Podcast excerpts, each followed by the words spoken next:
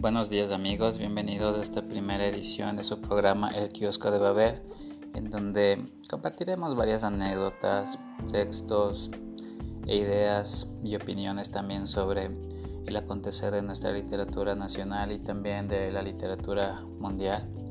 Bienvenidos, mi nombre es David Nicoralde. Este pequeño espacio llega gracias a Caricato, ni más ni menos.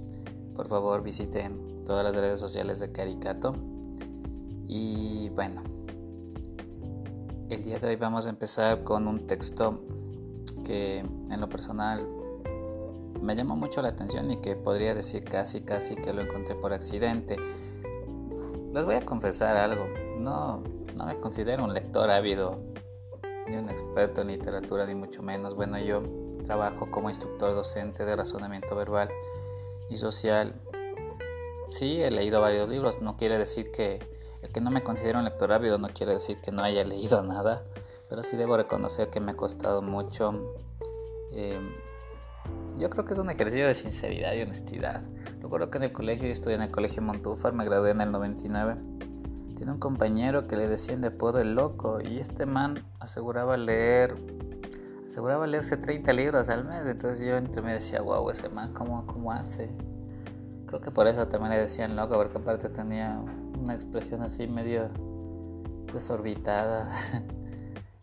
no era muy sociable, lamentablemente tampoco este man, lo que me hacía de pronto intuir, pucha, ¿será que realmente es, es, positivo, es bueno leerse tantos libros? Obviamente siempre he escuchado comentarios de todo tipo, que sí, que sí hay que leer. Recuerdo otro amigo también que hice en redes sociales, que vive en Guayaquil, que ya pasa de los 70 años le recuerdo alguna vez quejándose, ¿no? De, que el ecuatoriano promedio no lee, que en otros países se lee tanto promedio de libros y tal. Bueno, yo, creo que hay que partir desde un ejercicio de, sinceridad y de honestidad. Los libros acá, bueno, hoy en día tenemos muchas opciones, así que los PDFs, que los libros electrónicos, que tenemos, aunque pocas bibliotecas, pero hay dos que tres bibliotecas, al menos aquí en Quito que las fotocopias, que me imagino son los textos que han estado de manera más persistente en la vida de nosotros, estudiantes o no. Y bueno, la cuestión es, bueno, el libro es un ente positivo, es un ente informativo, quizás un ente lúdico, didáctico, entretenido, que te lleva por otros mundos y toda la cuestión. Yo creo que más que la cantidad de libros es la calidad. Yo creo que disfrutas más de un libro cuando realmente te llama la atención y, cuando te, te, acercas de él por el libre albedrío. Eso de imponerte que leas tantos libros, bueno, evidentemente el sistema educativo tiene que impulsar la actividad lectora, tiene que motivarla, tiene que incentivarla. Uno de los principios de la economía sostiene que el ser humano responde a incentivos. creo que no es solo de economía, quizás también de psicología, hasta de marketing. Bueno, si el ser humano no se le incentiva, no sé, lo que suena imposición difícilmente creo que logre dar resultados. Pero bueno, el punto es que volviendo acá, pidiendo perdón por ese paréntesis innecesario, eh, les comentaba que llegué a este cuento de Abdón Ovidia por, por accidente. Resulta que yo tenía una amiga que vivía por un tiempo vivió por la Marín en casa de su abuela y luego se mudó por Conocoto. Y bueno, hace nueve, casi diez años ya ella me presentó a su abuela que, que, obviamente se quedó en su casa en la Marín y esta amable señora a quien le envió un saludo si de pronto alguna vez llega a escuchar esto me, regaló un cartón de, todos esos libros que, te venían con el recibo de la luz de la empresa eléctrica Quito. Entonces, obviamente ese libro estaba lleno de, ejemplares de la, colección de la campaña Eugenio Espejo, que te llevaban cada mes. Y bueno, pues la señora tenía varios libros que no, que quizás no le llamaron la atención nunca, no los leyó. Varios de ellos estaban todavía de hecho envueltos en el plástico. Y entonces entre esos libros estaba este de, de Abdonovidia, una compilación titulada simplemente Cuentos de la colección Cuarto Creciente de la campaña de lectura Eugenio Espejo. Bueno, obviamente es una compilación que reúne varios cuentos de, de sus diferentes libros. Este, este texto fue impreso en el año 2004 y bueno, tiene varios cuentos de la Ovidia, autora quien por cierto yo había escuchado sobre el tal Ovidia en el colegio. Alguna vez me hablaron de, su libro Divertinventos, que por cierto me pareció un neologismo muy, muy chévere, muy bacano quien haya inventado esa palabra, posiblemente el mismo Don Ovidio, le felicito por esa capacidad creativa de, crear neologismos. Entonces recuerdo que el profe del colegio en el año 98-99 me habló de este libro que luego supe fue editado en 1989. Pero bueno, no, no volví a escuchar más de, este autor hasta que un día de 2015, si no me equivoco, le vi en un evento que se organizó en la Facultad de Filosofía de la Universidad Central en donde también conocí a la escritora Gabriela Alemán, de quien hablaré quizás en otro podcast, que también tiene unos textos que a mí me gustan mucho en lo personal, ojo. Y bueno, pues volviendo al Abdón Ovidia, me cayó un poco mal, de hecho, este señor. No, no estoy aquí para echar flores a los autores. Me cayó un poco mal, me pareció un tipo un poco arrogante. No si es así en realidad, a lo mejor es, es buena gente, a lo mejor es muy atento, muy amable con los suyos. Pero no sé, Recuerdo que él estuvo en una ponencia y me cayó mal, no solo por su semblante, así por su cara de expresión dura, sino porque dijo que el rock, o sea, era una influencia extranjera, era un producto de alienación y bueno, él está, el señor está en su derecho de pensar lo que él quiera, ¿no? Sí, a lo mejor no estaba completamente desprovisto de razón. El rock llegó por, por este tema de la industria cultural, por su masificación y distribución global o como le queramos llamar. No, nos metamos en tecnicismos bobos, acá estamos para, para compartir textos ya. Entonces ahí le conocí a este señor, pues, y al señor, al famoso Abdon Ovidia, que en ese entonces no sé si acababa de salir de algún cargo público durante el gobierno de Rafael Correa, en fin. El punto es que otra anécdota que me acercó de algún modo a este autor es que tenía una amiga llamada Cintia, Cintia Guaña, quien envío muchos saludos, si es que llega a escuchar esto algún día, eh, que estaba estudiando la carrera de, de, cine en la Universidad San Pancho. Entonces esta man hizo un, se había propuesto la meta de cada semestre hacer un corto, que creo que quedó ahí, no sé si más adelante lo pudo retomar, sé que el segundo semestre ya no lo hizo, pero bueno, como todo estudiante, novato, neófito, entró ahí con todas las ganas, dispuesto a, a meterle toda la leña al fuego. Y se lanzó pues con un corto que por cierto nunca me, me mostró, me invitó creo a alguna exhibición, pero no pude, de un cuento, de, de otro cuento de Don Ovidia que se titulaba Relojes cuento que luego pude leer por internet. Que me parece, no sé si está también en, este libro Divertinventos del que les mencioné de 1989. Pero bueno, les voy a compartir este texto que llamó mi atención, que lo encontré, insisto, no en la edición original de 1989 de Divertinventos, sino en un compilatorio de cuentos que se publicó en 2004 de la campaña de lectura Eugenio Espejo, que ahora creo que se llama Corporación Cultural Eugenio Espejo. Eh, titulado de nubes y dirigibles, ¿sí? Así que presten atención con este ejercicio de audio texto. De nubes, ya me jalé, de nubes y dirigibles, original de Diver Inventos de 1989 por Abdon Ovidio.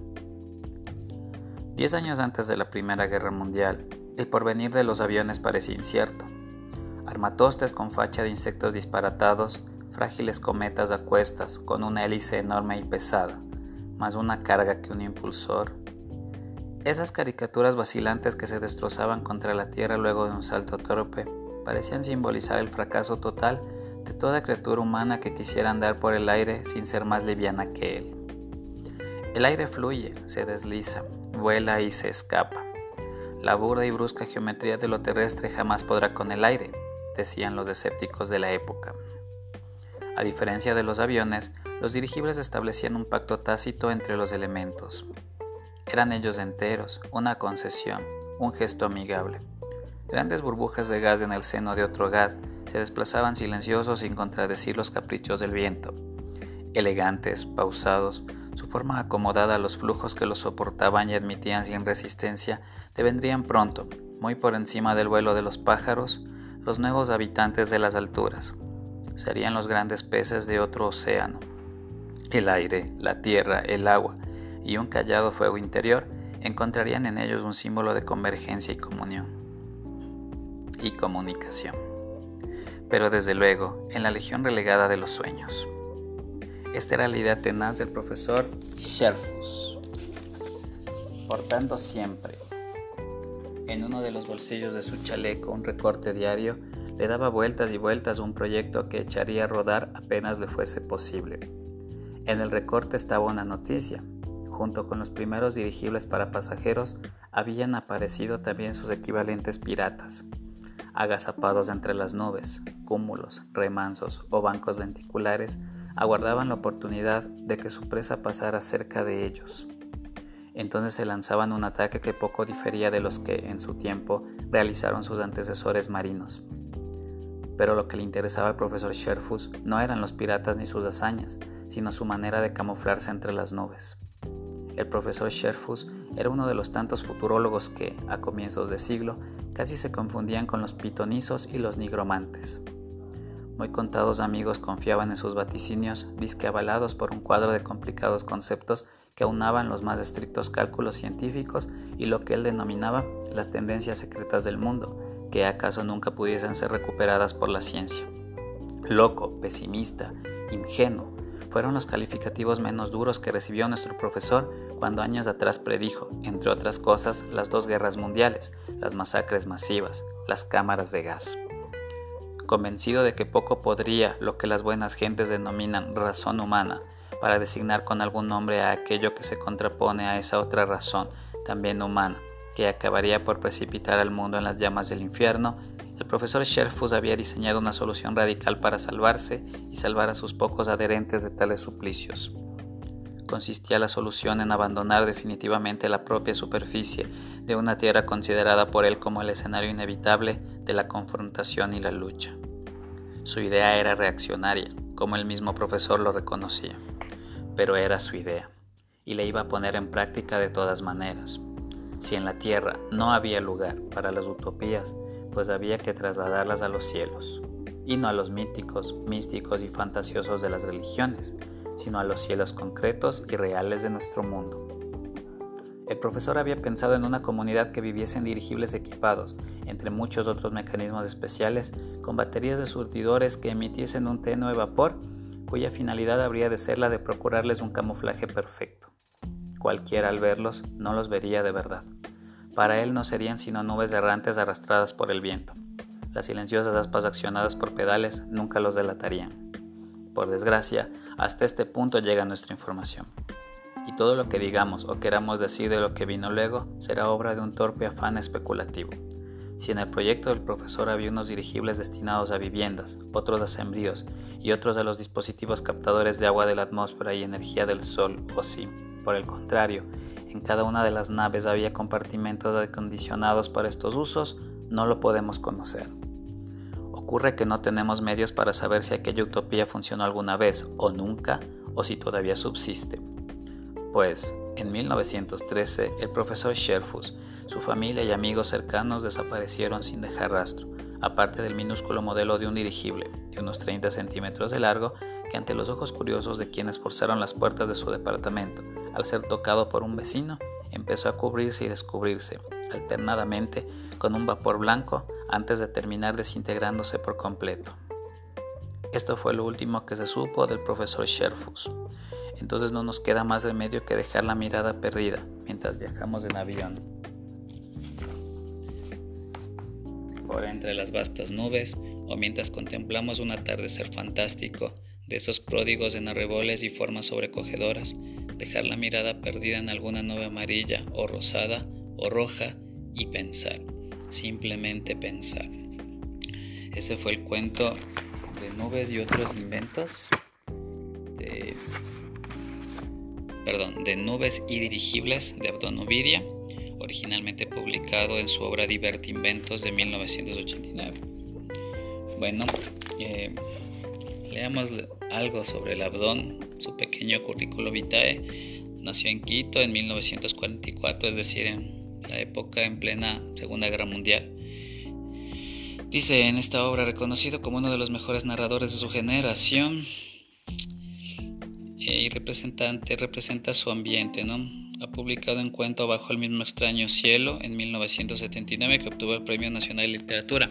A propósito de este título, Bajo el mismo extraño cielo, también era el, el nombre de un fue me parece no fue fue el nombre del primer es el nombre del primer trabajo de Total D de su primer demo tape que publicaron en 1996 qué curioso no Divertinventos libro de fantasías y utopías de 1989 el Palacio de los Espejos de 1996 y La Escala Humana, iniciada su publicación por entregas en 2002.